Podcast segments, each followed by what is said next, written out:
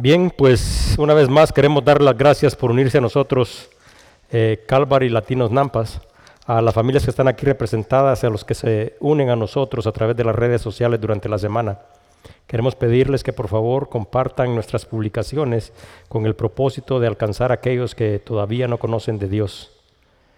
Eh, hoy, al final de nuestro servicio, también tendremos comunión y les vamos a pedir a todos ustedes que preparen su corazón para recibir a través de el pan que representa el cuerpo de Cristo y la copa que representa la sangre de Cristo, eh, este nuevo pacto que fue hecho a través del sacrificio redentor de Cristo en favor de cada uno de nosotros. Em, antes de empezar con lo que estudiaremos el día de hoy, porque el día de hoy estaremos en el libro de Hechos capítulo 5, versículos 32 al 42, eh, quiero hacer un pequeño recuento eh, para que cada uno de nosotros nuevamente recuerde y nos pongamos en perspectiva acerca de cuál es la situación que está sucediendo, en dónde se encuentran los apóstoles.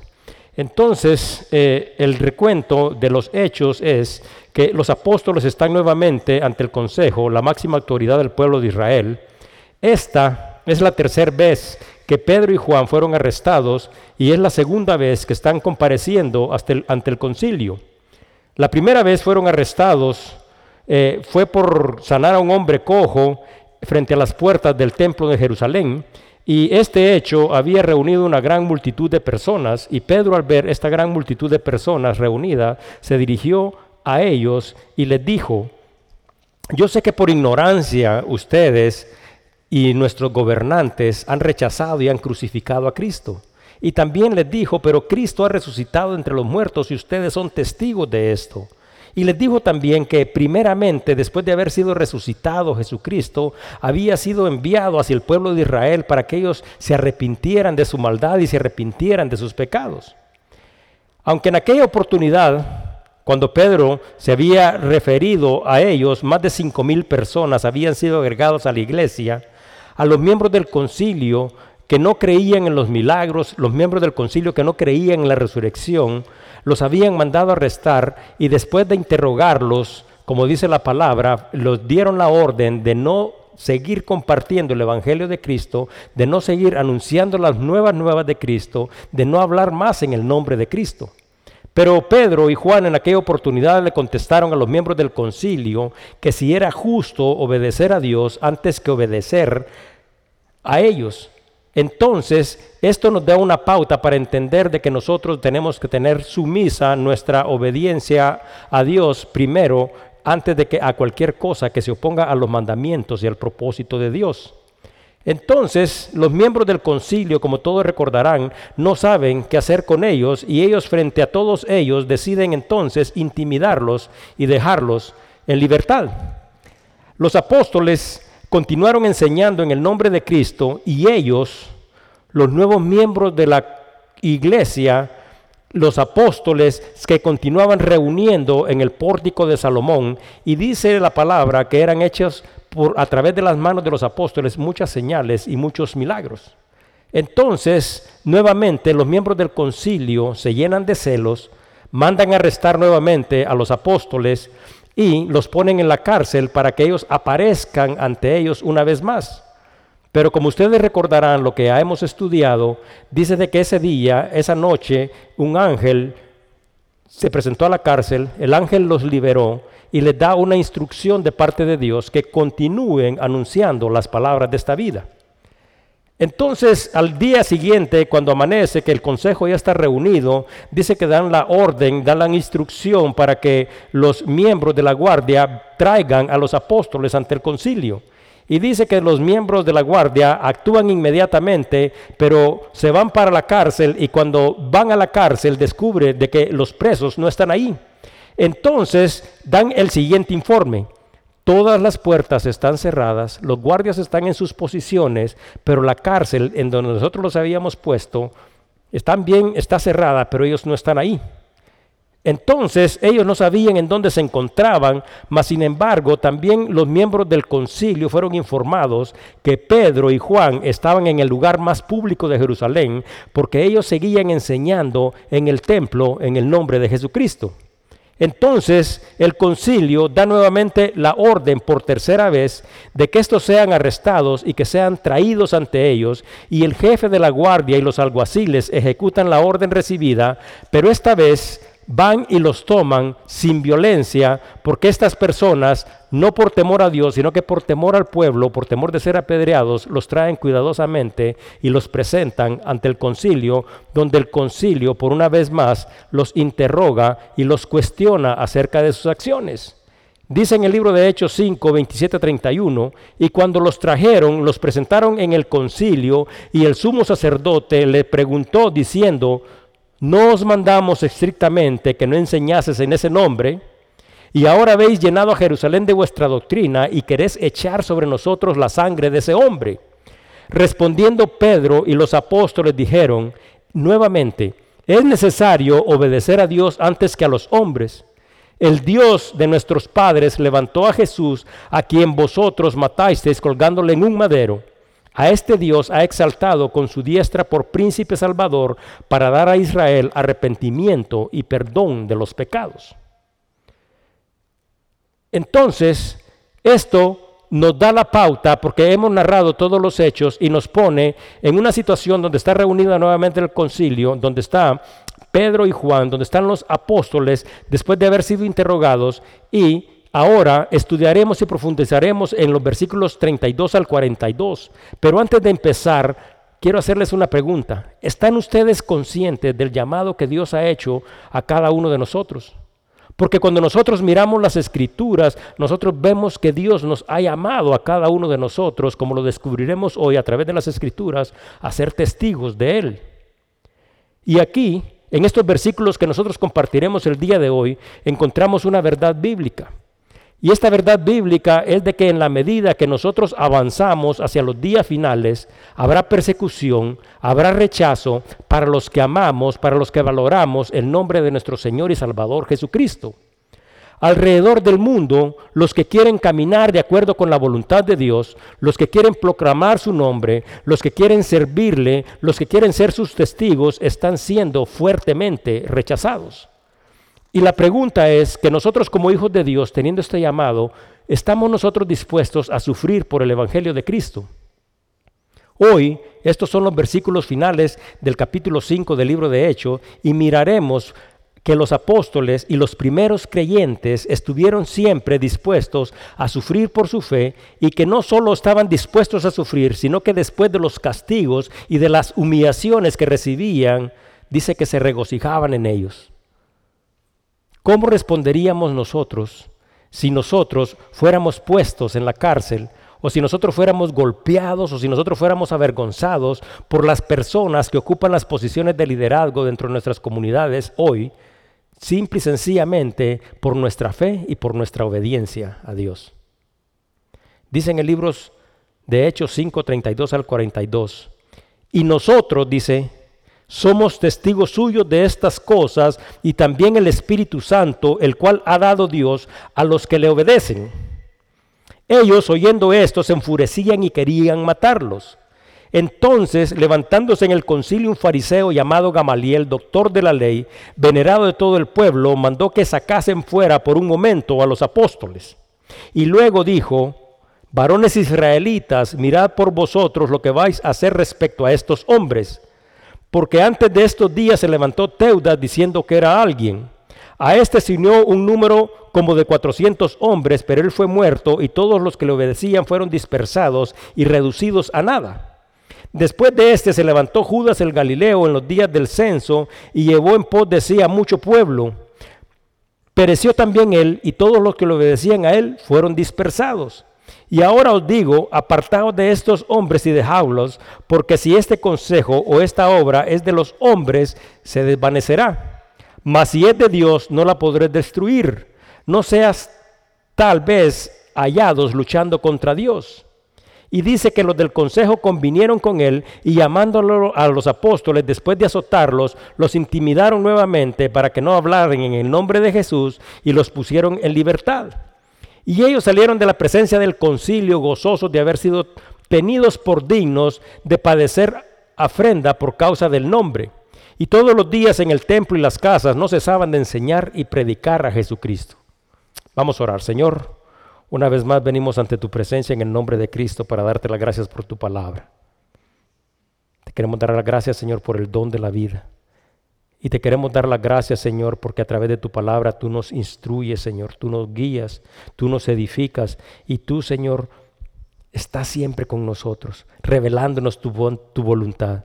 Te pedimos, Señor, que abras nuestros ojos, nuestros ojos de nuestro entendimiento y que a través de tu Espíritu podamos recibir esta palabra como palabra, Señor, tuya, Señor, y que dé fruto en la vida de cada uno de nosotros. Gracias por glorificarte en cada una de las acciones difíciles que nosotros enfrentamos en la vida y gracias por sostenernos con tu diestra poderosa. Te lo pedimos en el nombre de Cristo Jesús. Amén. Pues el versículo 32 empieza diciendo, y nosotros somos testigos suyos de estas cosas, y también el Espíritu Santo, el cual ha dado Dios a los que le obedecen. Yo sé que todos nosotros conocemos el, el concepto de lo que es ser un testigo. Un testigo es una persona que está presente cuando suceden algunos acontecimientos, acciones, sucesos, y siendo observador de lo que está ocurriendo, esta persona puede declarar cuáles son los hechos. Pero cuando miramos las escrituras, nosotros diríamos, entonces, los apóstoles de qué han sido testigos. ¿Sobre qué están dando testimonio? Bueno, efectivamente, de acuerdo a lo que hemos estudiado ya, nosotros sabemos de que ellos habían sido testigos no vamos a hacer referencia a todos los acontecimientos, sino que solo algunos, pero ellos habían sido testigos de que el concilio había conspirado contra Cristo para crucificarle. Ellos también habían sido testigos de la muerte y de los acontecimientos sucedidos durante ese día, pero también habían sido testigos de lo que había sucedido tres días después cuando Jesucristo había sido resucitado. También fueron testigos de su ascensión habían sido testigos del cumplimiento de su promesa, la promesa de recibir el Espíritu Santo, porque Cristo, como lo había dicho, lo había hecho y el Espíritu Santo había descendido sobre ellos. Y no solo ellos eran testigos, de acuerdo a lo que dice la palabra, porque dice la palabra misma que también testigo era el Espíritu Santo, porque era a través del poder del Espíritu Santo que ellos podían, y podían sanar y podían hacer señales y milagros. Entonces tenemos aquí este grupo de personas que están dispuestas a testificar, pero también tenemos a otro grupo de personas, y este es el grupo de personas que está conformada por el concilio. Ellos, como todos nosotros sabemos y entendemos, también habían sido testigos de estos acontecimientos. Ellos también habían visto todo lo mismo y también habían visto lo que había sucedido. Pero Pedro, al final del versículo 32, hace una extraordinaria referencia. Y esta referencia, como estudiaremos un poquito más adelante, es de que ser testigo de los acontecimientos no te hace un hijo de Dios. Entonces, aquí tenemos a los miembros del concilio, testigos de todas las cosas, oponiéndose a Dios, actuando según ellos, de acuerdo y bajo la autoridad de Dios, pero sin el Espíritu de Dios. ¿Sabes dónde me has colocado, pastor? Esta fue la pregunta y el comentario que le hizo un miembro joven de una congregación al pastor de su iglesia. Este joven estaba con necesidad y estaba buscando trabajo y le pregunta al pastor que si puede ayudarle a encontrar el trabajo. Entonces el pastor dice de que habla con una de las personas conocidas y que el muchacho inmediatamente empieza a trabajar en una de las tiendas que a este hombre le pertenecen. Pero dice que después de pasados unos días, muy pronto, el muchacho regresa donde está el pastor y está el muchacho muy disgustado y se está quejando y le dice, ¿sabes dónde me has colocado, pastor? En un lugar donde no hay un solo creyente y donde todos se burlan de mí y de mi relación con Dios. Yo ya no puedo trabajar un día más con estas personas. Entonces dice que el pastor le responde, estoy de acuerdo con usted si usted no siente la suficiente fuerza para luchar la batalla de la fe. Entonces yo le recomiendo que si usted no tiene esta fortaleza para hacerlo, que se retire prudentemente. Pero si usted pudiera luchar no con su fuerza, sino que con la fuerza del Espíritu, entonces yo no conozco un lugar más apropiado para que esté un cristiano. Esa Por ejemplo, todos podemos ver esta luz. Pero ¿será que acaso esta luz sirve para observar con mayor claridad algún detalle que ustedes no hayan observado aquí? De ninguna manera. Entonces, ¿qué es lo que significa todo esto? Que nosotros como hijos de Dios, de la misma manera, hemos sido colocados cada uno de nosotros en un lugar, dentro de una familia, dentro de un trabajo, dentro de un vecindario, dentro de la iglesia, donde, dentro de una comunidad donde nosotros debemos dar testimonio porque a eso nos ha llamado Dios.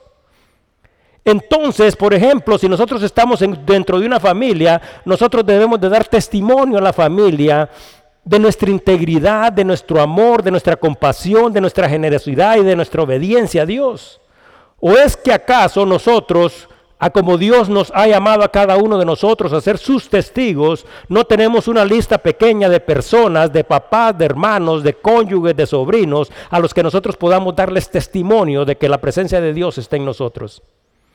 ¿O será que acaso nosotros dentro del trabajo tampoco tenemos una pequeña lista de personas y compañeros de trabajo a los que nosotros le podamos enseñar a través de nuestras acciones que todo lo que nosotros hacemos lo hacemos para el Señor?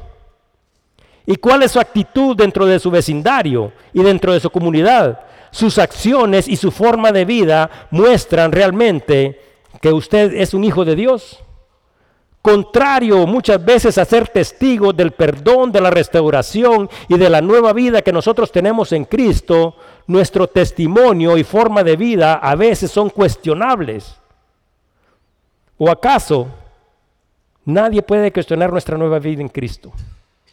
Pues aquí tenemos este grupo de personas frente a un concilio donde ellos están siendo cuestionados y no tienen absolutamente ningún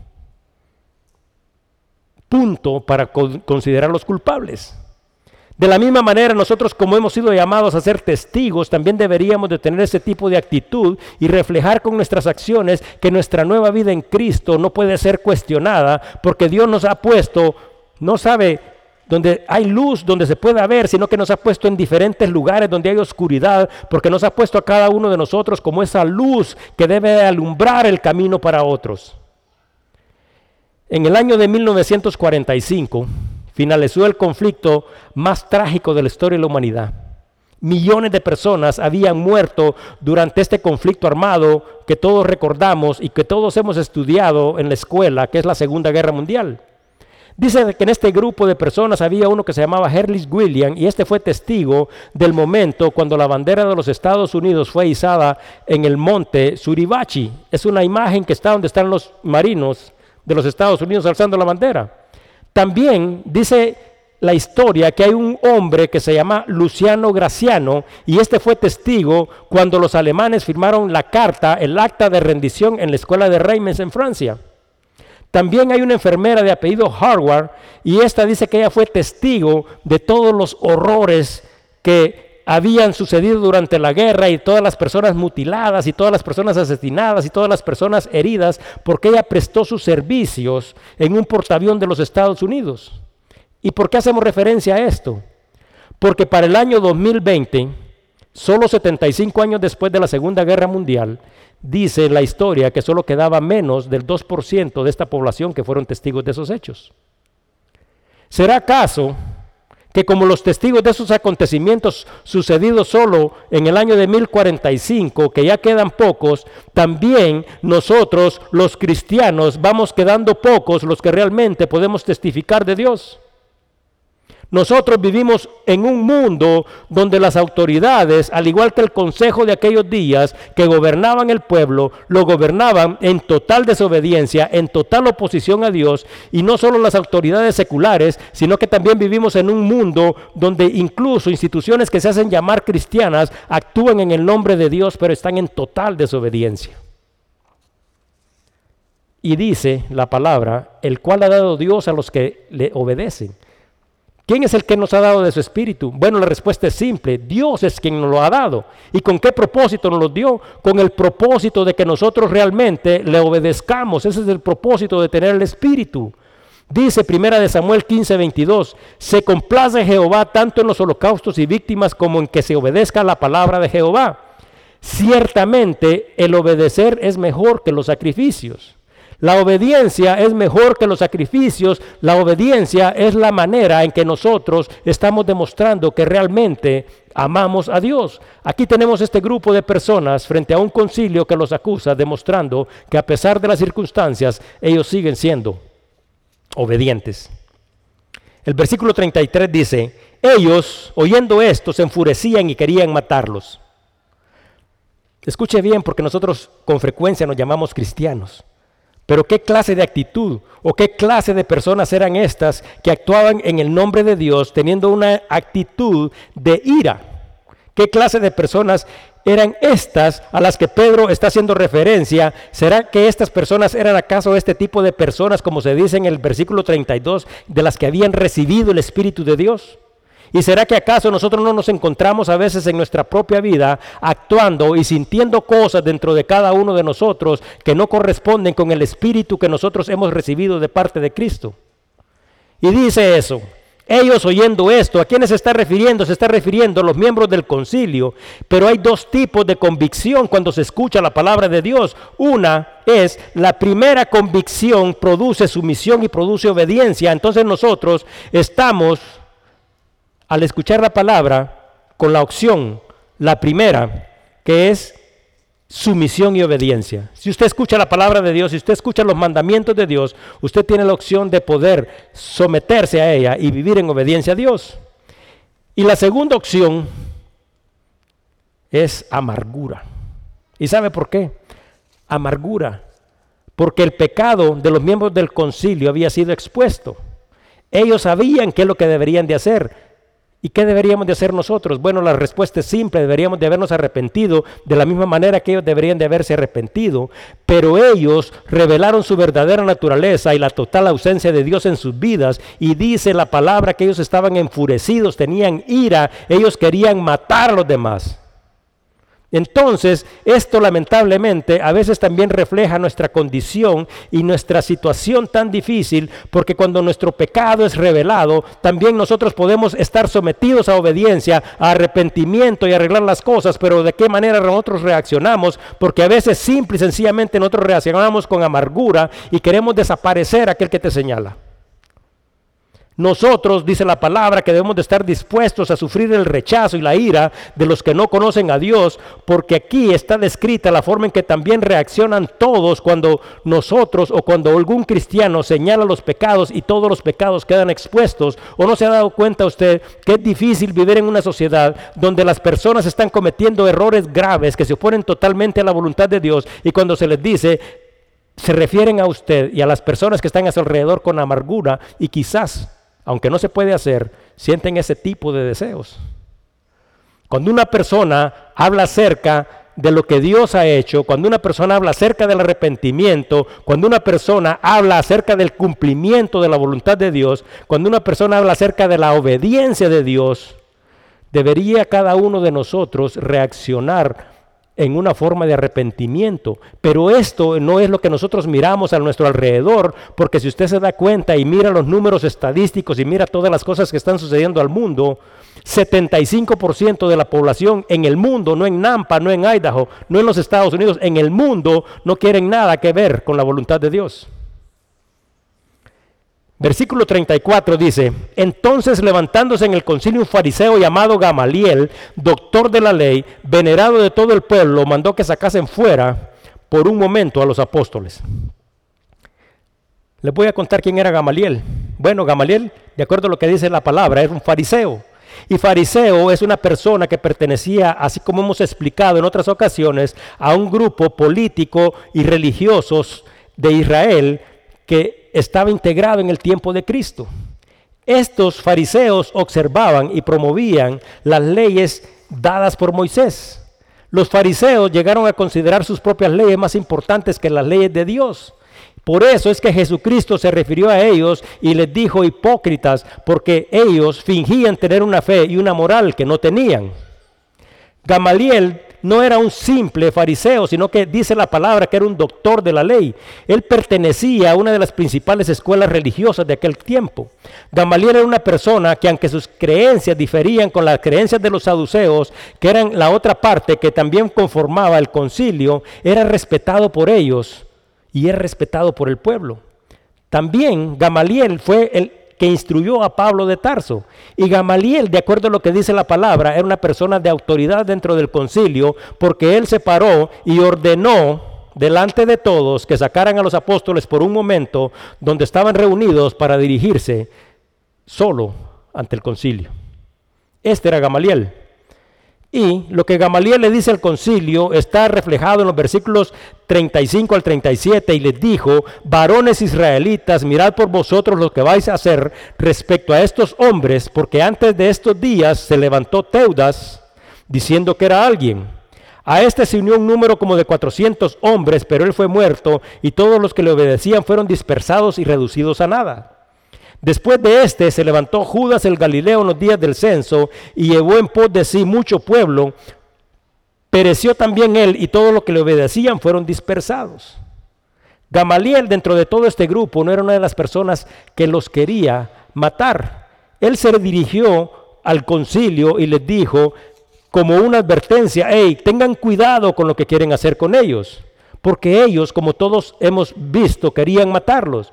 Gamaliel, siendo un maestro de la ley, tenía total conocimiento de la ley, sabía que Pedro, cuando se había referido a ellos, había hecho citas del Antiguo Testamento y le advierte a los miembros del concilio acerca de una cosa que es importante sobre la soberanía de Dios. Y les dice, nadie, nadie se puede oponer a los planes de Dios. Pero también aquí se menciona a Teudas. Bueno, yo sé de que muchos se preguntarán quién era Teudas. Bueno, Teudas fue un judío que se hizo pasar por profeta, que reunió un grupo de seguidores que provocaron un levantamiento contra el gobierno de Herodes con el propósito de derrocarlo. También se menciona Judas el Galileo.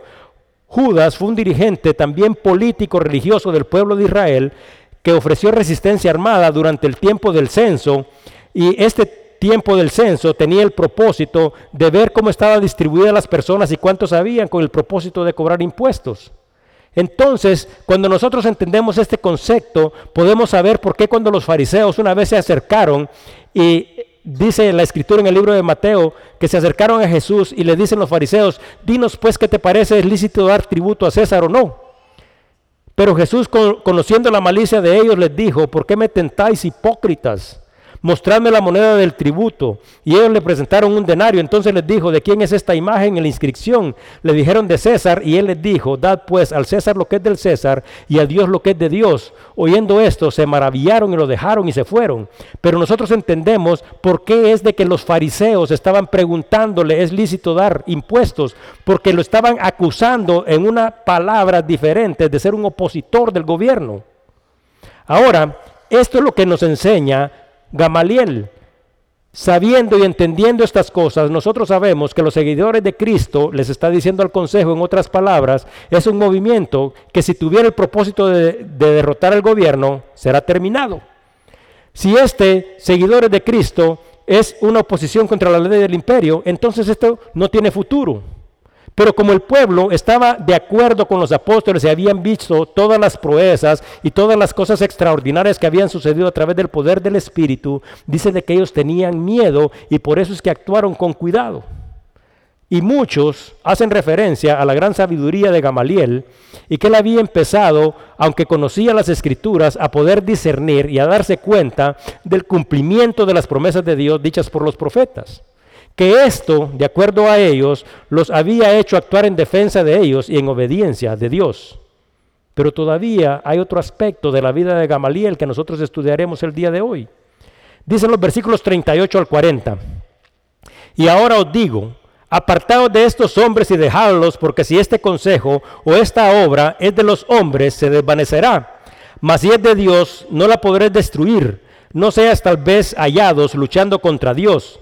Y convinieron con él y llamándoles a los apóstoles después de azotarlos, les intimaron que no hablasen en el nombre de Jesús y los pusieron en libertad.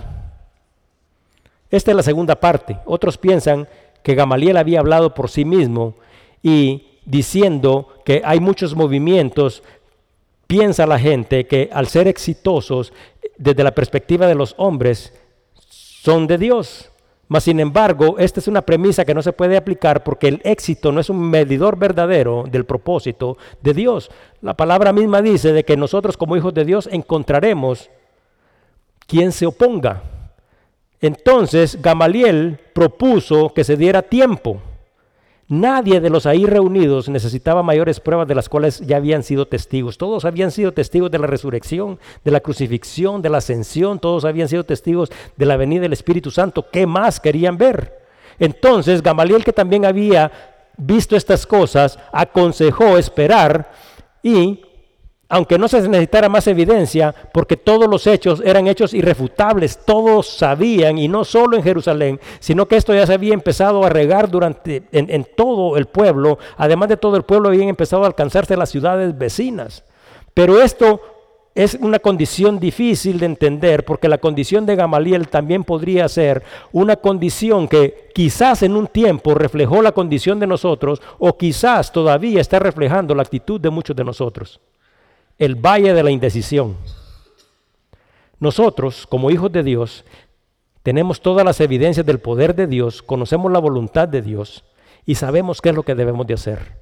Pero muchas personas, así como Gamaliel, ya vieron todo lo que ha sucedido, han visto la gloria de Dios, han visto las manifestaciones de Dios y están en medio indecisos pidiendo simple y sencillamente tiempo.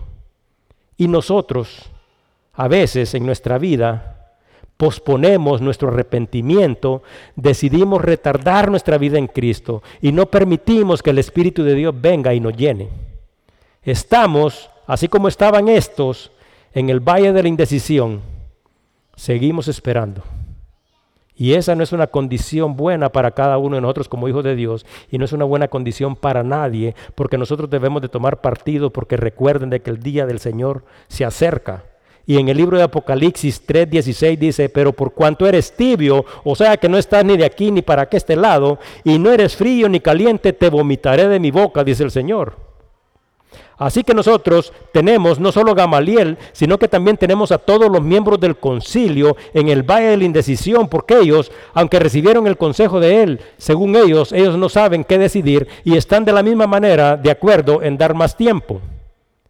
Después de haber llegado a este acuerdo, porque ellos llegaron al acuerdo de recibir el consejo de Gamaliel, ellos volvieron a llamar a los apóstoles y los apóstoles fueron puestos en medio de ellos nuevamente y no les habían encontrado culpa. Entonces a una persona que no se le encuentra culpa dentro de un juicio, ¿qué es lo que se hace con ella? Simple y sencillamente se le deja en libertad. Mas sin embargo ellos, con una muestra más de arrogancia y de desobediencia a Dios, dan una instrucción, azótenlos.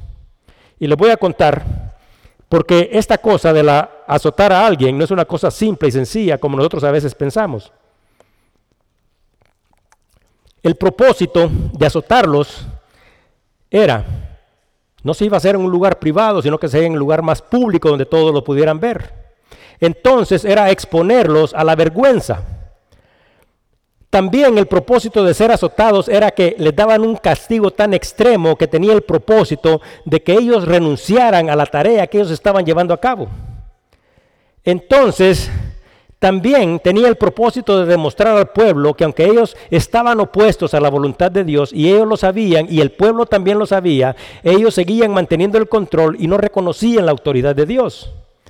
Y el castigo, como les dije, no fue un castigo simple, porque el castigo del azote era que el condenado debería recibir 39 latigazos. Y la razón por la cual se recibían 39 es porque los romanos, que se habían hecho expertos en la tortura y en el maltrato de las personas, habían llegado a la conclusión de que si una persona era azotada 40 veces, las posibilidades de que muriera eran extraordinariamente grandes. Entonces, lo que significa que un castigo como este dejaba a la persona que lo recibía al borde de la línea de la muerte. Entonces, están ellos, están en público y los sentenciados van a ser golpeados, pero déjenme explicarles cómo era el látigo con el que se golpeaba. El látigo no era simplemente un palo con, un, con una correa de cuero, sino que era un palo con tres correas de cuero, lo que significa que cada latigazo correspondía a tres golpes no era solo uno. Entonces, dice que los ponían, porque generalmente se piensa que solo se les pegaba en la espalda, pero primero los ponían de pecho y les daban 13 latigazos fuertes. Eran prácticamente 39 correazos en el pecho. Después los daban vuelta y les daban otros 13 en la espalda y después los otros 13 eran repartidos en los dos costados. Entonces, este es el tipo de castigo al que ellos fueron sometidos. Y esto hubiera sido suficiente para que cualquiera en aquel tiempo y quizás en nuestros tiempos renunciara incluso a nuestra fe. Ahora, vamos a ver qué es lo que hicieron ellos. Dicen el versículo 41 y 42, y ellos salieron de presencia del concilio, escuche bien la actitud de ellos, gozosos de haber sido tenidos por dignos de padecer afrenda por causa del nombre, y todos los días en el templo y por las casas no cesaban de enseñar y predicar a Jesucristo. Para muchos de nosotros la amenaza del rechazo social es suficiente para hacernos callar. ¿O no se han preguntado ustedes por qué muchas personas que son católicas no se reúnen, no se congregan con nosotros? Simple y sencillamente por el rechazo social. El rechazo social no les permite a muchas personas tener una verdadera relación con Dios. Entonces, la actitud de los apóstoles también aquí nos está enseñando algunos principios bíblicos que nosotros debemos de recordar para nuestra propia vida. Dice en primera de Pedro 2:21, pues para esto fuiste llamados, porque también Cristo padeció por nosotros, dejándonos ejemplo para que nosotros sigamos sus pisadas. ¿Se acuerdan que les dije, están dispuestos ustedes a sufrir por el Evangelio de Cristo? Bueno, segunda de Timoteo 1, 7, 9 dice, porque no nos ha dado Dios espíritu de cobardía, sino de poder, de amor y de dominio propio. Por tanto, no te avergüences de dar testimonio de nuestro Señor ni de mí, preso suyo, sino participa de las aflicciones por el Evangelio según el poder de Dios quien nos salvó y llamó con llamamiento santo, no conforme a nuestras obras, sino según el propósito suyo y la gracia que nos fue dada en Cristo Jesús antes de los tiempos de los siglos. Bueno, los miembros del concilio habían avergonzado a Cristo, según ellos, pero Dios lo había exaltado.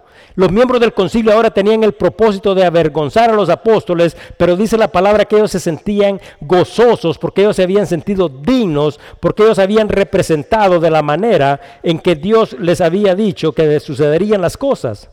Así, que nosotros también, como dijimos al principio, vamos a encontrar oposición, vamos a encontrar siempre que es difícil que el, el, que el reino de Dios avance. Entonces, nosotros vamos a encontrar como hijos de Dios, verdaderos hijos de Dios, rechazo social. Vamos a encontrar personas a lo largo de nuestra vida, dentro de nuestras familias, dentro de nuestros trabajos, dentro de nuestros vecindarios y dentro de nuestra comunidad, que nos quieren ridiculizar, personas que nos quieren avergonzar. Y dice la palabra todavía en el libro de Apocalipsis que no solo vamos a sufrir estas cosas, sino que dice que también algunos van a ser echados a la cárcel.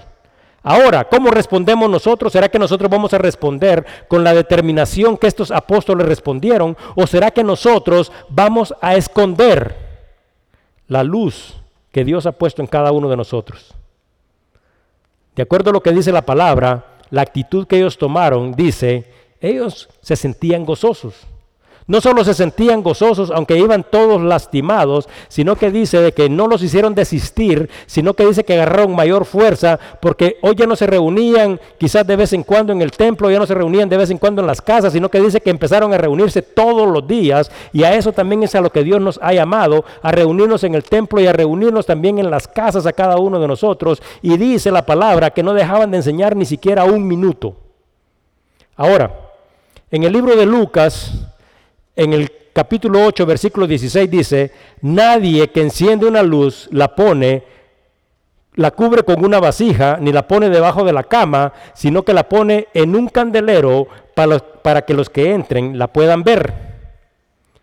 Dios ha encendido una luz en usted, ha encendido una luz en mí. Pero esta luz que Dios ha encendido en cada uno de nosotros no es una luz para que nosotros la escondamos. Esta es la razón por la cual cada uno de nosotros está puesto en un lugar específico y en este lugar específico que se llama familia, se llama trabajo, vecindario o se llama pueblo, es donde Dios quiere y nos ha puesto con un propósito, el propósito de que nosotros mostremos esa luz. Dice Lucas 9:62 y Jesús le dijo, ninguno que poniendo su mano en, en, el arado mira hacia atrás es acto para el reino de Dios. Esta es una oportunidad para que cada uno de nosotros pueda escoger y elegir si nosotros realmente queremos servir a Dios o no, porque el trabajo no es fácil. Quiero mostrarles esto. ¿Sabe qué es esto? Esto es una vela. Y esta vela tiene un propósito. Y esta vela, además de tener un propósito, ¿sabe qué? Tiene una vida útil. Y durante su vida útil, esta vela debe de ser encendida y debe de proporcionar luz hasta que se termine. Dice la palabra que un hombre en China, un país que como todos nosotros sabemos se resiste a reconocer la autoridad de Dios, dice de que un hombre comparte el Evangelio, es un pastor, comparte el Evangelio y esta persona recibe el Evangelio de Cristo. Entonces dice de que de repente un día caminando por la calle, dice de que el pastor agarra y se encuentra con este hombre y le pregunta, ahora que has sido cristiano, ¿con cuántos has compartido el Evangelio? Dice que el hombre viene y le responde, con nadie. Es que yo acabo de empezar. Entonces el pastor toma una vela como esta y le explica lo siguiente. Esta vela, como ya les hemos dicho, tiene una vida útil y el propósito de esta vida útil es alumbrar durante eh, todo el tiempo que termine. Entonces el pastor viene, agarra y quiebra la vela. Al tener la vela quebrada, agarra y le dice, será que nosotros debemos de esperar a perder la mitad de nuestra vida para que nosotros realmente podamos alumbrar. ¿No será que nosotros estamos así de la misma manera, donde nosotros, teniendo una vida útil, donde tenemos un propósito que es ser la luz de Cristo y mostrar el camino de otros, nosotros hemos desperdiciado ya todo este pedazo y nosotros no hemos cumplido con nuestro propósito para poder alumbrar el camino de otros? Entonces será que cada uno de nosotros esté efectivamente preparado para buscar de Dios, para ser testigo de Dios, porque nosotros, es cierto, debemos de prepararnos, debemos de estudiar para compartir con todos los demás, pero a veces cuando nosotros somos cristianos, el primer paso que nosotros tenemos que dar en nuestra vida es empezar a enseñar a través del testimonio. Pero ¿será que su testimonio es un testimonio que se convierte en un testimonio incuestionable porque Dios nos ha llamado a ser incuestionables y a ser esa luz que alumbra tu casa, tu trabajo, tu vecindario, tu ciudad, tu país, o ser la luz que alumbra el mundo?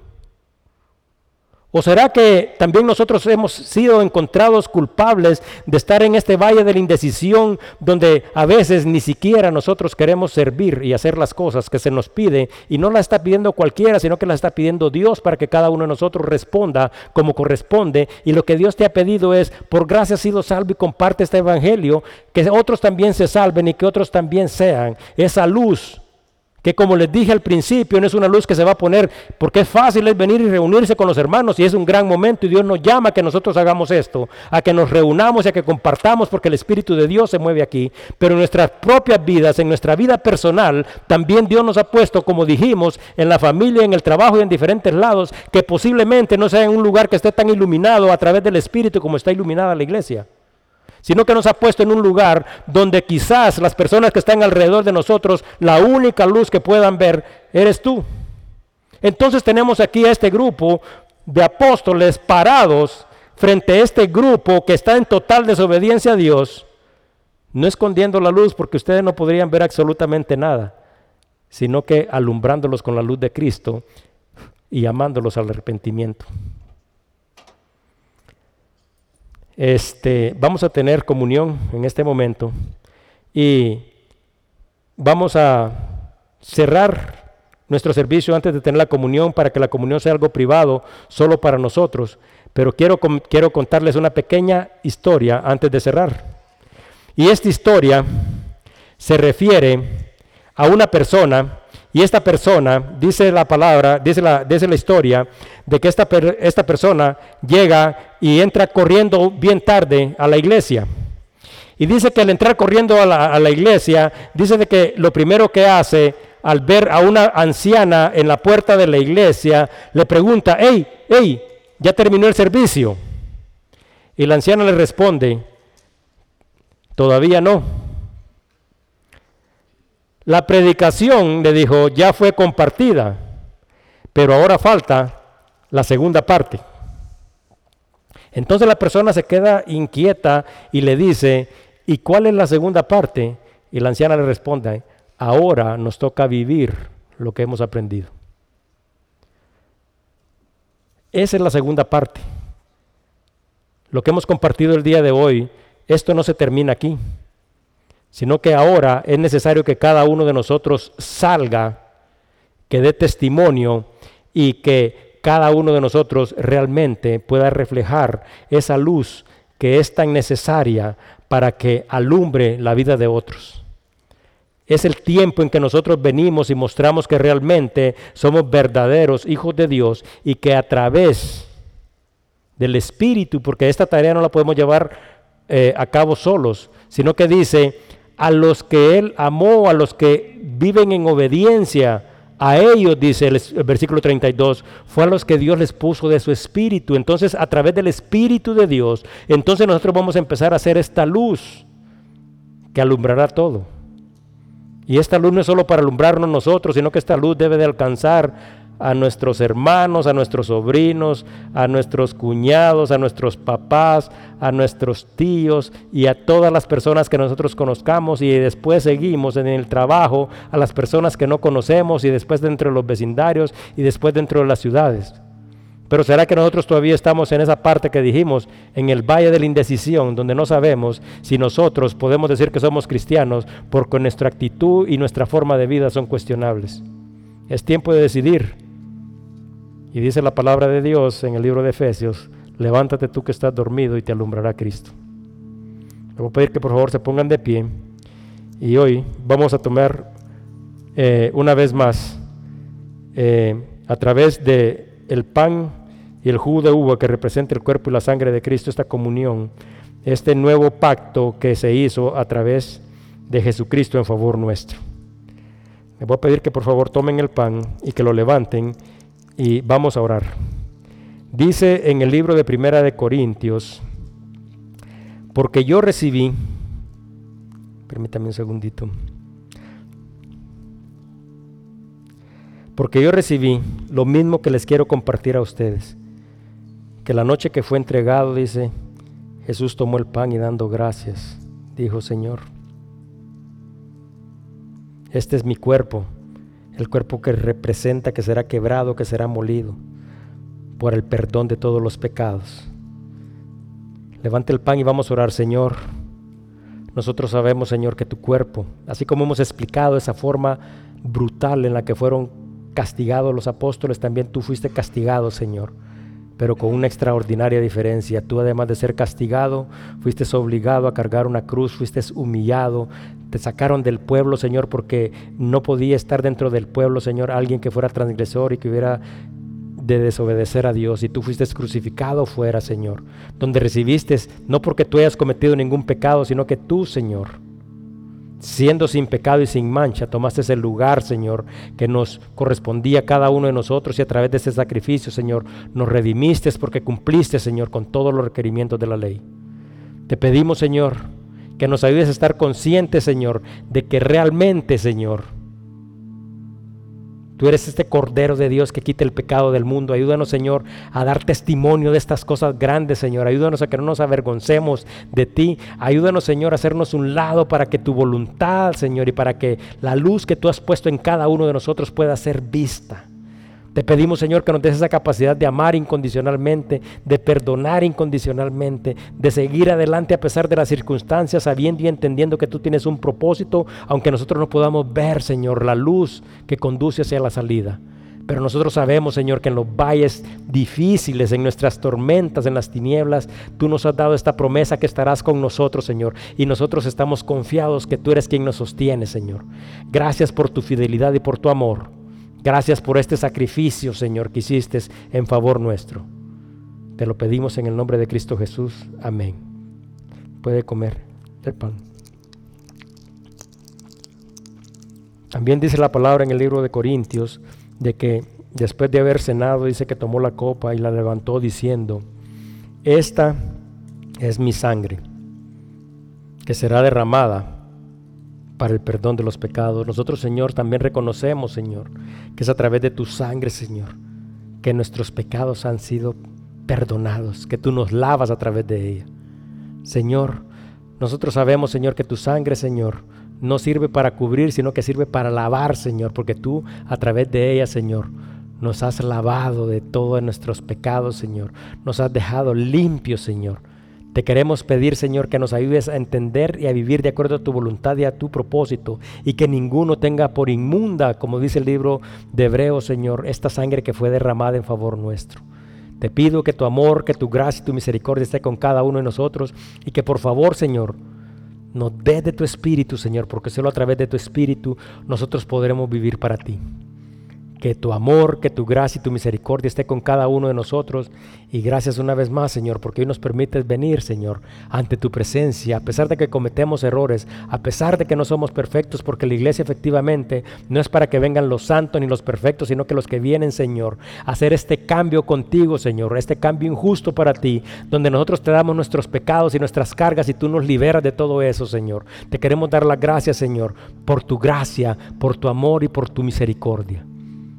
Que tu amor y tu gracia nos acompañe siempre, Señor. Y gracias una vez más. En el nombre de Cristo Jesús. Amén. Puede tomar de la copa. Entonces, ya para concluir, recuerden, la segunda parte empieza en este momento. Hay que vivir lo que hemos aprendido y hay que vivir y empezar a vivir este nuevo pacto que a través del cuerpo y de la sangre de Cristo hemos hecho. Que Dios los bendiga.